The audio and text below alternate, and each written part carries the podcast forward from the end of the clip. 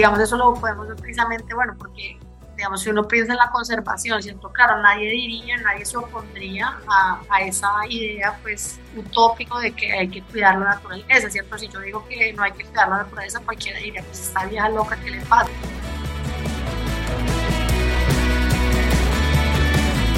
Esto es Política del Mar, segunda temporada.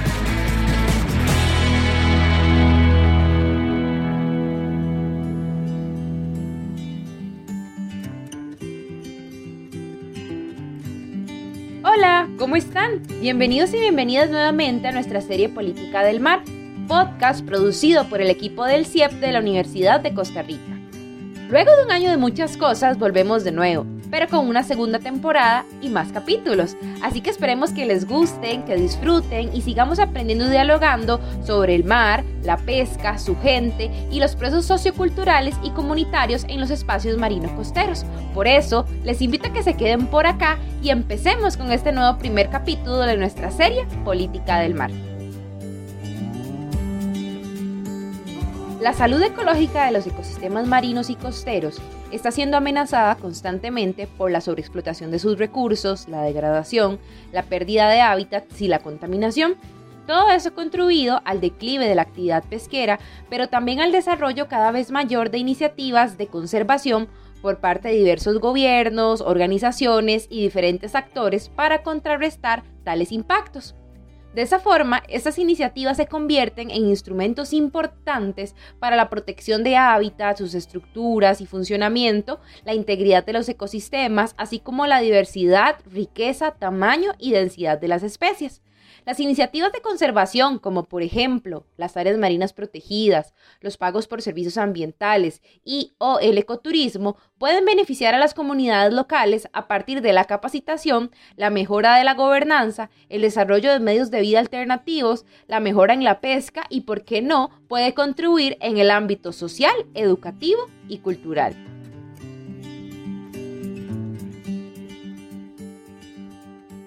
Por lo tanto, nadie su sano juicio se opondría a las iniciativas de conservación como tal.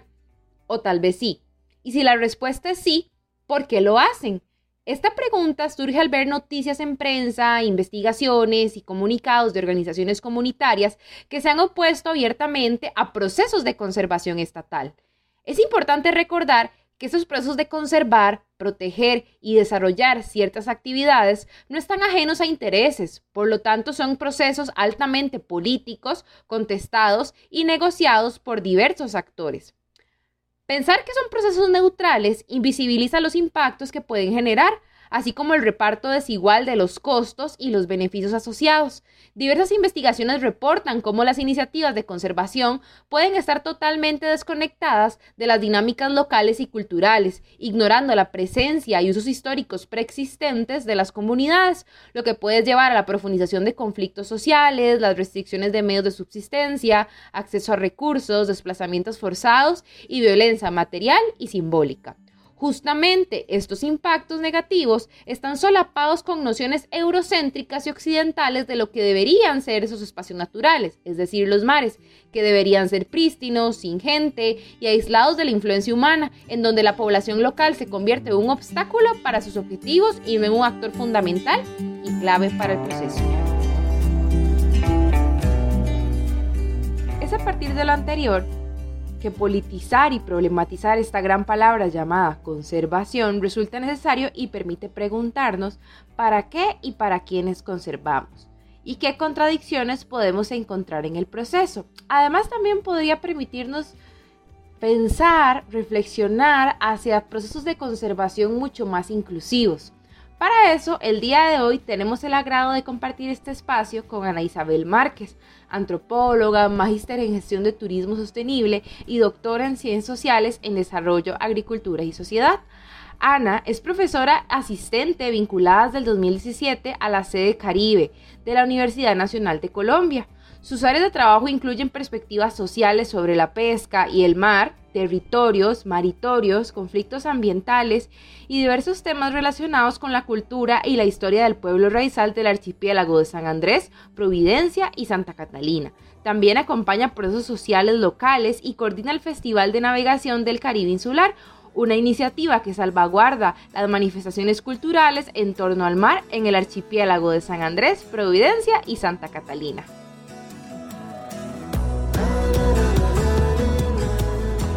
Hola Ana Isabel, ¿cómo estás? Hola Alexa, ¿cómo te va? Buenas tardes. Muy bien, gracias. Más bien, bueno, primero que todo, estamos muy, muy emocionados de que puedas ser vos la que estrenes el primer episodio de, de, nuestra serie Política del Mar y más bien muchas gracias por animarte a participar con nosotros el día de hoy. Vale, muchas gracias a ustedes por la invitación. Ok, bueno, un poco queríamos comenzar tal vez pensando en por qué se tiene esta idea de que la conservación del mar y la pesca son procesos excluyentes, como por ejemplo cuando pensamos en la conservación y el turismo, más bien lo vemos como más bien procesos incluyentes. Entonces, ¿cuál es esa idea o, o por qué se tiene esa idea de que conservación y pesca no pueden ir de la mano? Bueno, pues es una pregunta compleja, pero vamos a tratar de responder lo mejor posible. Digamos que habrá que pensar primero que, que la conservación, digamos, al menos como se entiende actualmente en el mundo, digamos, eh, occidental contemporáneo, ¿cierto? Pues es, eh, ha sido una idea, digamos, en donde se ha imaginado a la naturaleza, ¿cierto? O a los ecosistemas como, se ha imaginado que existen en el mundo eh, ecosistemas prístinos o intocados, donde los seres humanos no, no hemos eh, hecho presencias y que de alguna manera, pues que habría que conservarlos de esa manera, ¿cierto? De alguna manera eh, se ve a los seres humanos como, como una especie de invasores o interruptores de, de esa naturaleza, digamos, intocada.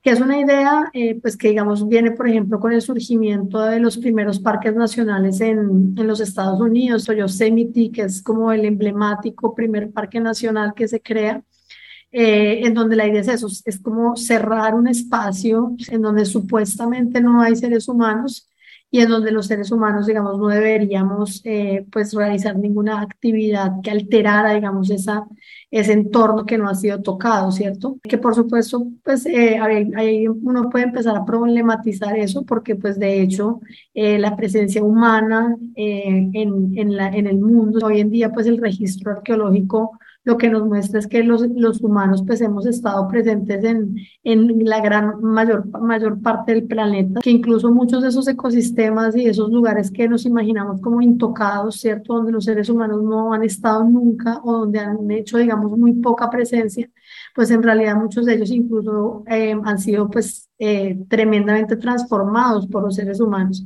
¿cierto? Eso no quiere decir destruidos porque aunque digamos que los seres humanos, sobre todo en los últimos 500 años, hemos sido muy destructores, pues en realidad hemos transformado el mundo, no necesariamente dañándolo como hacen todas las especies vivas, ¿no? Porque al final de cuentas, todas las especies transforman el mundo, ¿cierto? Los árboles, las hormigas, los animales en general. Y pues hoy sabemos, por ejemplo, que, no sé, que la Amazonia, por poner un ejemplo, que es eh, supuestamente, que sería supuestamente pues un, ecosistema, digamos, donde todavía quedan lugares intocados, entre comillas, pues casi que no se puede ni siquiera pensar a sí misma o como, como sin la presencia humana, ¿cierto? Hoy sabemos que incluso muchos de esos de esos eh, ecosistemas que hay, que hay en la Amazonia, pues son en realidad lo que son, porque los seres humanos hemos hecho una presencia muy antigua y eso que en la Amazonia nuestra presencia no es tan antigua y que hemos causado transformaciones, que no significa automáticamente destrucciones, que de alguna manera nos ayudan a entender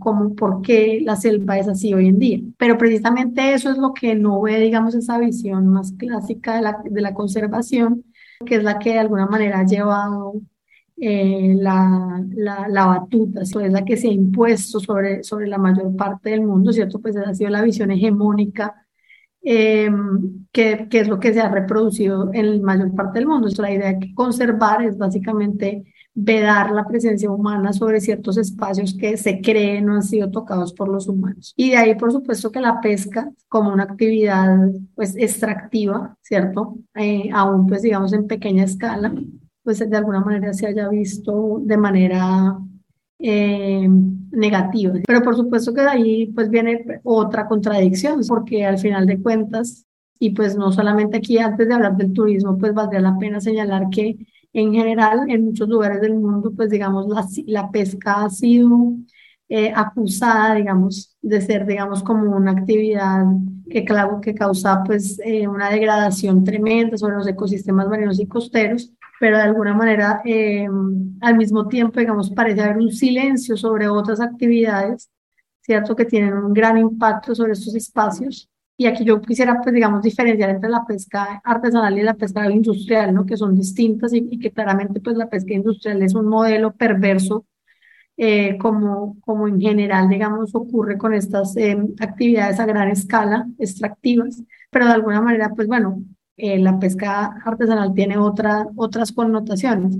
Sin embargo, pues volviendo a lo que venía diciendo, pues de alguna manera sí se ha hecho eh, mucho énfasis, digamos, en el daño causado por la pesca, pero por ejemplo se invisibiliza el daño causado por eh, las actividades terrestres que de hecho causan grandes daños sobre el ecosistema, los ecosistemas marinos, ¿cierto? La agricultura intensiva, la deforestación y pues sobre otras muchas actividades, bien sea costeras o costa afuera, que, que entre otras cada vez ganan más fuerza, como pueden ser toda la actividad portuaria, toda la exploración eh, de petróleo y de minerales eh, en zonas marítimas, que, eh, que de alguna manera pues no existe un discurso tan fuerte, digamos, en contra de ellas, siendo que claramente pues son son muchísimo más nocivas, eh, incluso hasta que la pesca industrial, que es muy, es muy dañina. Ahora, tal vez nos podríamos preguntar puntualmente con el turismo, cómo entra todo estos tipos de actividades acá, con este proceso que, que nos venís explicando, tal vez. Ahora, eh, con el turismo, eh, pues bueno, habrá, hay que anotar que el turismo, sobre todo, digamos, este turismo que podemos llamar, entre comillas, ecológico, ¿cierto? Ecoturismo, ¿cierto?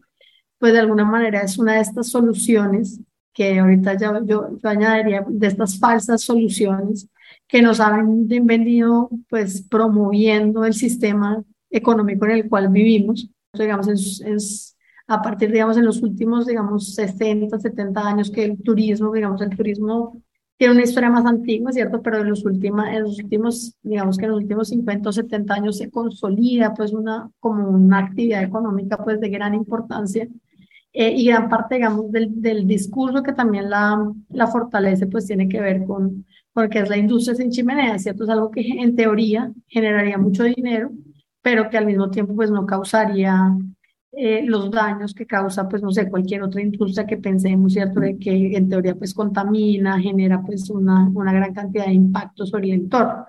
En teoría no tiene procesos de, de extracción, en teoría no tiene procesos de transformación de materias primas, ¿cierto? Eh, entonces, pues no sería, digamos, sería pues la solución, ¿cierto? Sería una alternativa económica que permitiría de alguna manera seguir produciendo dinero eh, al interior del sistema capitalista, pero, pero eh, sin generar pues esas, esos impactos negativos de otras actividades. Pero claro, pues sabemos que no es así. En realidad, pues el turismo y el turismo en masa, pues obviamente se ha convertido en una gran problemática que, pues digamos que casi que funciona como una actividad extractiva, que es un extractivismo de otro tipo, ¿cierto? Pero incluso, por ejemplo, en el Caribe hay, hay algunos historiadores ambientales que hablan del turismo como la nueva plantación. Eh, y ahí estamos hablando de la plantación esclavista, ¿no? Que, que de alguna manera, pues es una es un emblema, digamos, de los orígenes del capitalismo. Entre otras cosas, pues se, se causaron unos daños sociales y ambientales tremendos sobre la región. Entonces, eh, claramente el turismo, no por, más, no, por más que no tenga chimeneas, pues es una actividad muy, muy, muy, muy eh, destructiva, puede serlo. Eh, pero bueno, después aparece entonces el ecoturismo, que en teoría, digamos, sería la solución, digamos, a ese, a ese turismo masivo y de alto impacto que sin embargo, pues el problema, digamos, es que en la medida que también se, se, ha ido volviendo la única solución para la sociedad, para muchas comunidades, ¿cierto? Se le ha vendido, digamos, eso a la gente, pues también termina siendo una problema. Pero por supuesto que igual sigue anclado, digamos, este discurso, ¿cierto? Y por eso digo que es una falsa solución como tantas otras, ¿cierto? Como los agrocombustibles, por poner otro ejemplo. Vamos a producir agrocombustibles para no tener que depender del petróleo, pero los agrocombustibles eh, dependen de la producción de grandes cantidades de alimentos que en lugar de ir a alimentar a las personas van a ir a alimentar a los carros, que además implican deforestación de grandes zonas eh, en países sobre todo tropicales. Al final de cuentas, ¿cuál es la solución? Sí, en efecto, puede que ya no estés contaminando, pero al mismo tiempo sí estás talando, deforestando y además estás haciendo que la gente se muera de hambre. Entonces, digamos que algo así pasaría con el turismo. Que a mí me gustaría como resaltar cosas que tal vez fueron súper importantes en tu intervención, en tanto nos das como ese enfoque de empezar a problematizar y politizar tal vez esas actividades que parecen ser neutrales, ¿verdad? Que se venden como tal vez la, la, solución para mejorar el desarrollo, el crecimiento económico de las zonas costeras y de los pueblos pesqueros y de todas las comunidades que se dedican a estas actividades este, productivas ligadas a la pesca, pero también cómo eh, es importante ver cómo estos justamente estos nuevas actividades vinculadas a la conservación y el turismo, que tienen sus características específicas, también están ligadas a ciertos intereses de clase que normalmente no suelen responder o, o bueno, leyendo tus artículos no suelen responder pues a, las, a los intereses y a las demandas de las propias comunidades. Entonces, ligada a lo que venías contándonos, ¿de qué manera entonces esas ciertas actividades ligadas a la conservación y el turismo pueden ser excluyentes e ignorar los usos y formas de apropiación social de los territorios marino-costeros en este caso. Y entonces, bueno, ¿qué pasa entonces con la conservación y qué pasa con el turismo, cierto? Y es cómo se van, han ido convirtiendo, eh, si, no lo, si es que no lo han sido desde el inicio, ¿cierto? Pues en, en, en productores de desigualdades, ¿cierto? En productores de despojos, ¿sí? Eh, y digamos, eso lo podemos ver precisamente, bueno, porque digamos, si uno piensa en la conservación, ¿cierto? Claro, nadie diría, nadie se opondría a, a esa idea, pues, utópico de que hay que cuidar la naturaleza, ¿cierto? Si yo digo que no hay que cuidar la naturaleza, cualquiera diría, pues, esta vieja loca, ¿qué le pasa? Eh, la cuestión es que, bueno, está bien, eh, puede que sea muy loable cuidar la naturaleza, la pregunta es, ¿para qué y para quién estamos cuidando la naturaleza? Porque al final de cuentas, digamos, un poco lo que ha pasado con la conservación, ¿cierto? Es que precisamente, como volviendo un poco a lo que decía al principio, entonces, bueno, entonces decimos, aquí no se puede, esto aquí no se puede tocar, porque además es esta visión de la conservación como de que tenemos que tener una naturaleza donde los seres humanos no hacemos nada, no, no, no, no tenemos ninguna, ninguna vela en ese entierro, pero ¿qué pasa con todas las formas de vida que se desarrollan en esos espacios? Eh, resulta que, por eso digo, virtualmente ningún lugar del planeta está deshabitado. Los seres humanos, pues, logramos en realidad, pues, expandernos por todo el mundo. Entonces, ¿qué pasa? Digamos, casi que cualquier lugar que, digamos, queremos eh, eh, aislar para la conservación, pues está por fuera de los, de los espacios de vida de, de seres humanos y de grupos humanos. ¿Sí? Pero al momento de decir, bueno, esto aquí no se toca, pues eso automáticamente pues implica que va a haber personas que, que de alguna manera van a ver afectadas sus formas de relacionamiento con esos espacios. Ahora, ¿quiénes son esas personas? ¿Sí? Si uno pues mira y observa, digamos, los procesos de conservación, pues normalmente esas personas son precisamente eh, comunidades, grupos sociales que todavía conservan formas de vida eh, campesinas, muchos de ellos indígenas, eh, que de alguna manera, pues incluso, pues nadie va a decir que, que son que son perfectos, ¿cierto? Que no tienen, que son, que son, sin nada, aquí no vamos a hablar del nativo ecológico, por supuesto que no, pero de alguna manera, pues que tienen unas formas distintas de relacionarse con esos espacios, ¿cierto? Y que en muchos casos, pues de hecho, pues han hecho un uso más o menos sostenible de ellos. Pero cuando llega el tema, por ejemplo, la conservación, pues simplemente se les dice, no, vea, usted ya no puede aquí hacer lo que ha hecho toda su vida, lo que hicieron sus abuelos, sus bisabuelos, etc. Eh, y ahí ya empiezan los problemas, ¿cierto? Ahí ya empiezan los problemas porque además, entonces, porque entonces, ¿qué está pasando con la conservación? Listo, entonces, esas personas ya no pueden volver allí.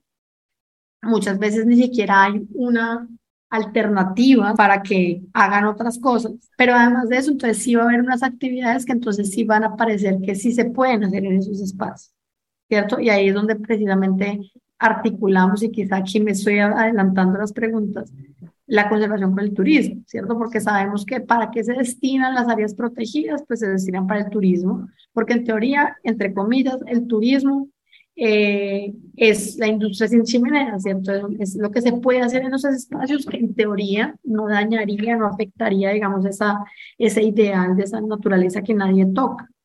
Eh, ahora, pues en la práctica resulta que, que pues no es así. Primero, que el turismo sí tiene un impacto, ¿cierto? Tiene un impacto y muchas veces tiene un impacto aún mayor que otras actividades que aparentemente son más invasivas, pero que además, eh, en muchos casos, pues entonces estamos además asistiendo, digamos, a, a unas formas de turismo. Bueno, es el turismo sí que en sí es, es, es excluyente, ¿cierto? Porque es que no todo el mundo puede ser turista. No puede acceder a pues, eso. Ser turista es un privilegio, ¿cierto? Ahora, claro, sabemos que tenemos estos, eh, este turismo de masa que de alguna manera que es el que, que le llega, digamos, a, a los grupos más grandes, pero por ejemplo en las, en las áreas de conservación, pues digamos lo que se ha impuesto en muchos casos, pues son modelos de turismo de lujo, que son básicamente pues para personas privilegiadas que pueden pagar eso. Eh, y que eso pueden pagar y, y, que es incluso, bueno, entonces no se le permite entonces a, a los pescadores, a los campesinos, a los indígenas eh, hacer uso de estos espacios, pero al mismo tiempo sí se les permite a los hoteleros venir y hacer instalaciones de lujo eh, instalaciones de lujo para el turismo. Y si se les permite, yo siempre, hay, hay, hay, varios ejemplos, por ejemplo, en Colombia, en los parques nacionales está prohibida la pesca artesanal, ¿cierto?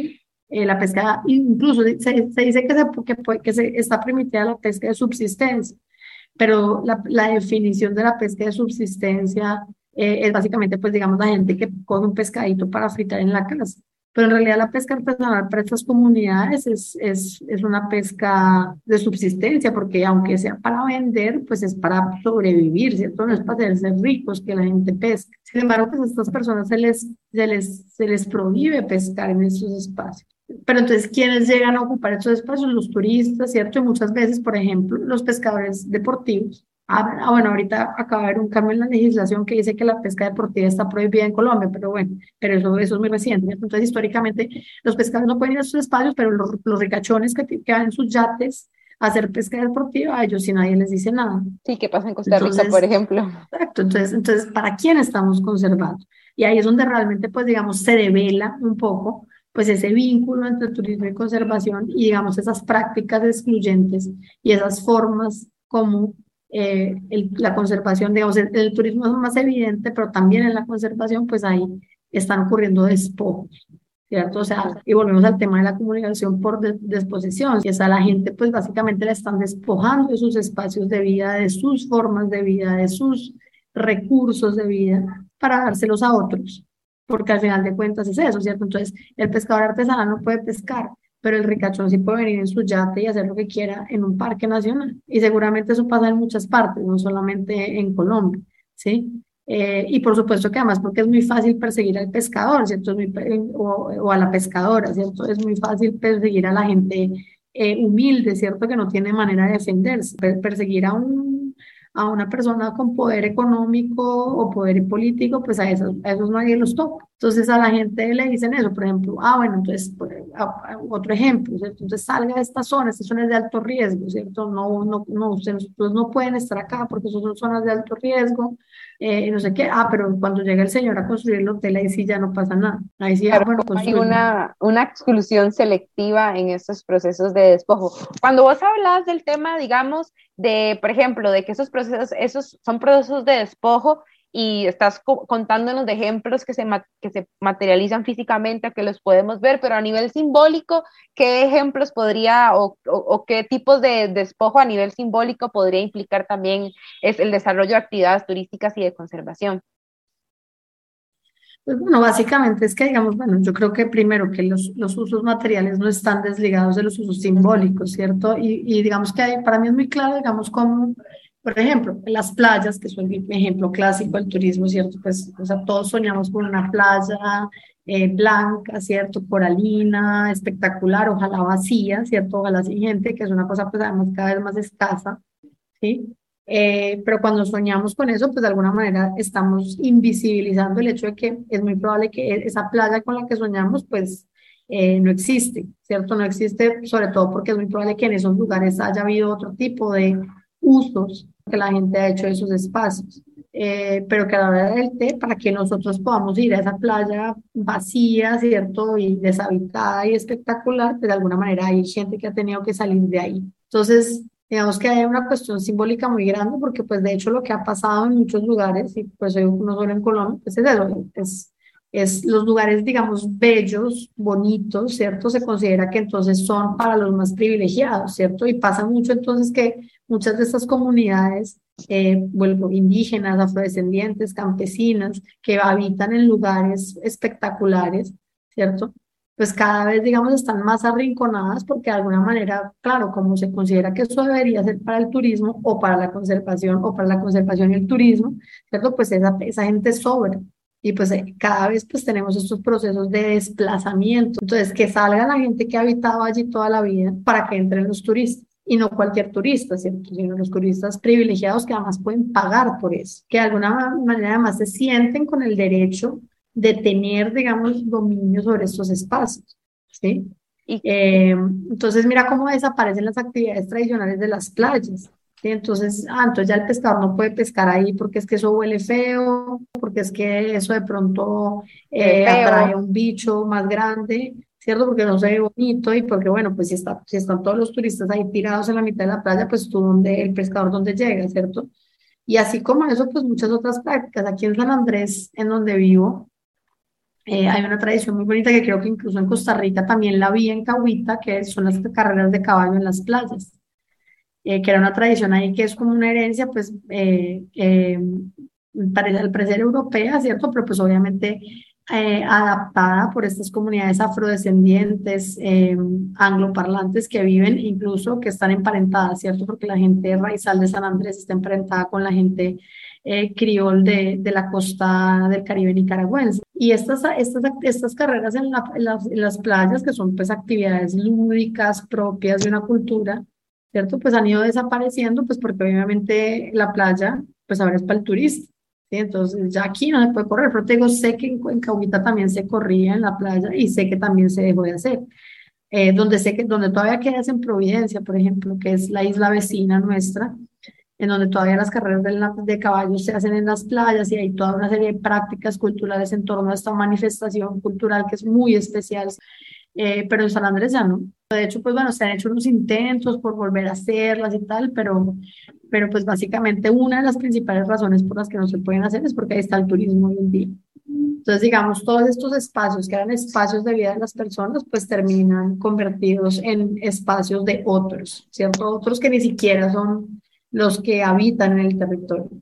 Y justamente estos procesos que nos estás contando a partir de los diferentes ejemplos podría ser lo que vos llamas en, tus, en uno de tus artículos un proceso, estos procesos de acaparamiento azul, un poco como para que nos de, eh, este, desarrolles un poco este concepto que habla como de estos procesos ya muy específicos que, que, que se empiezan a desarrollar en, en zonas marino-costeras. Es más complejo el análisis y también es más difícil de percibir porque a la diferencia de la tierra que tiene dueño, ¿cierto? Que en teoría es privada, o por lo menos gran parte de ella es privada, pues el mar y la se puede delimitar también. Sí, pero más que eso son los regímenes de propiedad, ¿cierto? Es el hecho de que en el mundo, por, por, por en el mundo occidental contemporáneo, eh, pues la tierra, pues bueno, más bien el mar es visto como un mar deshabitado, ¿cierto? Es visto como un mar vacío. Es de, pues es, es, es casi que un, o sea, en, la, la, palabra, digamos, sería es un baldío, ¿cierto? Que no sé, digamos, bueno, digamos, los baldíos son supuestamente esos, esos lugares donde no habita nadie, que precisamente en muchos lugares de, de, América Latina pues dio origen a todas estas luchas territoriales de comunidades afrodescendientes, indígenas, campesinas, que al no tener títulos de propiedad privada y no tener, digamos, al, no, al tener otras formas, otros regímenes de propiedad, durante muchos tiempos se les negó el derecho al territorio y a la tierra. Esos son baldíos, entonces ahí usted puede hacer lo que se le dé la gana, decía el Estado. Y, y de alguna manera, bueno, las luchas, las luchas por el territorio de las comunidades, por ejemplo, en Colombia las comunidades afrodescendientes e indígenas y campesinas, pues de alguna manera dan origen al reconocimiento, por ejemplo, de los territorios colectivos y por supuesto de los territorios indígenas, que de alguna manera tienen entonces otras, son otros regímenes de propiedad. Eso, pero eso no existe en el mar, ¿cierto? El mar sigue siendo visto como un baldío. Incluso para muchas de estas comunidades que hoy en día se les reconoce su, su dimensión terrestre del territorio, el mar sigue siendo un baldío. El mar, la cosa sigue siendo un baldío. O sea, se supone que en teoría es público, ¿cierto? A partir de la convención, de la convención del mar, de la Convemar de, de 1900, ah, perdón, 1982, hay una porción que le pertenece a los estados, la otra son aguas internacionales, pero igual al interior de los estados, pues estos, estos son, digamos, baldíos de la nación, terminan siendo. Entonces, claro, es mucho más fácil acapararlos, porque al final de cuentas no son de nadie, ¿cierto? No, digamos, no tienen un doliente, el doliente sería el estado, pero pues el Estado tampoco está muy pendiente en la mayor parte además de los países, por ejemplo, latinoamericanos que han sido construidos de, espaldas al mar, con mayor razón en el caso de, Colombia, pues muy claramente, ¿sí? Entonces, claro, entonces son unos, unos, unos espacios que, que de alguna manera al tener esta particularidad, estas, al no tener, digamos, regímenes de propiedad ni familiar, ni privada, ni colectiva, ¿cierto? Porque a las comunidades no se les reconoce que esos son sus lugares de vida, aunque debería reconocérseles, pues obviamente son mucho más fáciles de acaparar. Y a lo que asistimos entonces, pues es a un fenómeno similar. Esos espacios que de alguna manera durante mucho tiempo sí habían de todas maneras mantenido un poco ese carácter, por lo menos público, ¿cierto? Pues resulta que ahora en las últimas décadas lo que viene pues es una cuestión de eh, de acaparamiento. Y es que todos estos espacios están siendo privatizados, básicamente. Y el acceso de las personas se está cooptando, ¿cierto? O sea, a las personas se les está eh, cerrando el acceso a estos espacios. A las personas me refiero a las comunidades, ¿cierto? A la gente que depende de estos lugares. ¿Sí? Entonces, claro, si esta, esta, playa era, esta playa era de todos, en teoría era pública, sí, pero hoy en día resulta que ya tienes entonces los hoteles que empiezan a cerrar las playas. Pues de hecho, en Colombia, por ejemplo, no hay playas privadas, pero en la práctica las hay. Tienes, eh, bueno, tienes, y después tienes todas esas otras actividades, los puertos, por ejemplo, toda la infraestructura portuaria, que implica un, acaparamiento de espacios marinos y costeros, ¿cierto? Donde hay puertos, por ejemplo, puertos en Colombia, donde hay puertos que hay muchos y cada vez hay más, pues los pescadores no pueden llegar. Así sean sus zonas de pesca, ya no pueden acercarse a esos lugares. Y en muchos, así como en algunos casos ha habido por lo menos procesos de consulta previa que igual pues son medio perversos, eh, en la mayor parte de los casos ni siquiera se les ha preguntado qué opinan de eso, simplemente se les ha dicho, vea, ustedes ya no pueden volver acá. Eso mismo pasa eh, bueno, con, en general, con el petróleo, con todo lo que tenga que ver con exploración de, de minerales e hidrocarburos en, zonas de mar, ¿cierto? Donde se hacen esas actividades, la gente no puede volver, ¿sí? Y a eso, pues obviamente añadamos el turismo, por una parte, eh, y la conservación, ¿sí? Porque al final, digamos, entonces en esos, entonces tenemos, por ejemplo, tenemos en Colombia una costa caribe, del Caribe continental, enorme, ¿cierto? Pero donde cada vez lo que, digamos, pululan casi las actividades extractivas. Entonces tienes puertos carboneros por acá, tienes exploración de gas por allá, tienes petróleo costa afuera aquí, tienes, em, tienes em, em, eh, oleoducto de este lado, tienes más puertos por el otro, un puerto de, de carbón, un puerto de gas licuado, un puerto de no sé qué, y a eso añade entonces el turismo, que es el que va quedando en las partes donde lo otro no entra. Y a eso añade la conservación, ¿sí? Que también va quedando en donde lo otro no entra, ¿sí? Entonces, ¿dónde quedan las comunidades? ¿Dónde queda la gente que vive esos espacios?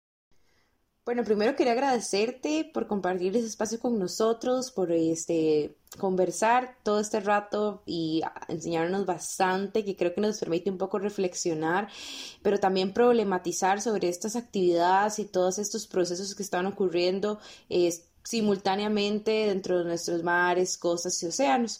Tal vez para ir cerrando, algo que quieras agregar personalmente o tal vez, em, tal vez respondernos la pregunta ¿Cómo pensar entonces en procesos de conservación y turismo más inclusivos?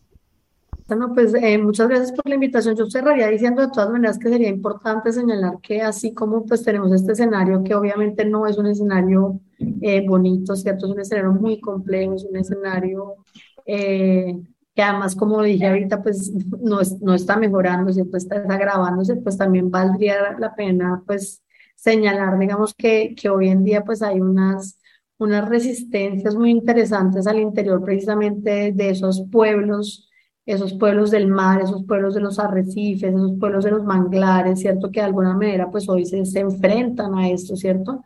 Eh, y yo creo que eso, que eso es tremendamente valioso y es súper importante visibilizarlo, ¿cierto? Porque así como, por supuesto, eh, tenemos estos actores tan poderosos económicamente que están haciendo pues de las suyas en estos espacios, pues lo cierto es que también cada vez, digamos, hay también una conciencia cada vez más grande entre muchos grupos sociales que viven y dependen del mar, eh, de la necesidad de alguna manera, pues, de, de defenderlo y pues de defenderlo además desde lo propio, ¿cierto? Quiero decir que que, que, que, es necesario cuestionar esa visión. Digamos, nadie dice que no hay que conservar, por supuesto que hay que conservar, pero sí hay que cuestionar la manera como lo estamos haciendo. Y hay que cuestionar además para quién lo estamos haciendo. O sea, porque en realidad la conservación, si la conservación va a ser para alguien, pues tiene que ser para la gente que vive en esos espacios. Tiene que ser para que esas personas puedan mantener y seguir allí y, y seguir, digamos, desarrollando sus formas de vida, ¿cierto? Que que seguramente han cambiado y seguirán cambiando porque nadie está eh, congelado en el tiempo, ¿cierto? Pero ciertamente pues no pueden ser para los grupos privilegiados de la sociedad, o sea, eso, eso pues sí, que al final de cuentas pues todo es para ellos, ¿cierto? Entonces yo creo que es, muy valioso, digamos, eso, saber que hay procesos en, en Colombia, pero en otros lugares también que de alguna manera hoy en día pues están cuestionando y por eso digo muy desde los, los movimientos sociales, ¿cierto? Desde la base, ¿cierto? Desde las comunidades, que de alguna manera pues también se están enfrentando y pues de alguna manera también están cuestionando ese modelo, porque al final de cuentas se trata de eso, ¿cierto? Como dije ahorita, no es solamente una crisis ecológica, es una crisis civilizatoria. El sistema ha mostrado y vuelto a mostrar que no funciona, ¿cierto? Pero sin embargo, pues es, es, tiene tanto poder económico y político, pues que sigue recauchándose y recauchándose y nos tiene ahí a todos detrás. Pero lo cierto es que la crisis está y tarde o temprano tendremos que enfrentar. Eh, ahora, lo, lo, lo, valioso y lo, lo, especial es precisamente todos esos procesos de resistencia de gente que vive y depende de esos espacios y que de alguna manera pues también ha venido parándose para decir, o sea, esto es mío, esto y, y esto tiene que seguir siendo nuestro y esto hay, y esto hay otras formas de, de, de, manejarlo y de hacer las cosas, ¿cierto? No todo tiene que ser entonces como con este discurso, digamos, del gran capital, ¿cierto? De que todo, de que lo único que importa al final de cuentas es el dinero, porque al final de cuentas eso es lo que está detrás de, de, esas, de, ese, de ese sistema eh, en el que vivimos y en el que pues nos, nos estamos hundiendo todos juntos. Entonces, pues eso, eso como, para, como para cerrar. Listo, Ana Isabel, de verdad te agradecemos un montón por haber sacado el espacio para venir a conversar con nosotros en esta apertura de la segunda temporada y bueno, espero que haya sido un espacio muy provechoso para vos. Entonces, muchísimas gracias. Vale, Alexa, muchísimas gracias a ti. Gracias por escuchar este nuevo capítulo de nuestra serie Política del Mar. Espero que esta nueva temporada les guste mucho tanto como a nosotros. Puede encontrar este y otros podcasts del CIEP en las plataformas de Anchor, Spotify e Evox. Nos vemos pronto.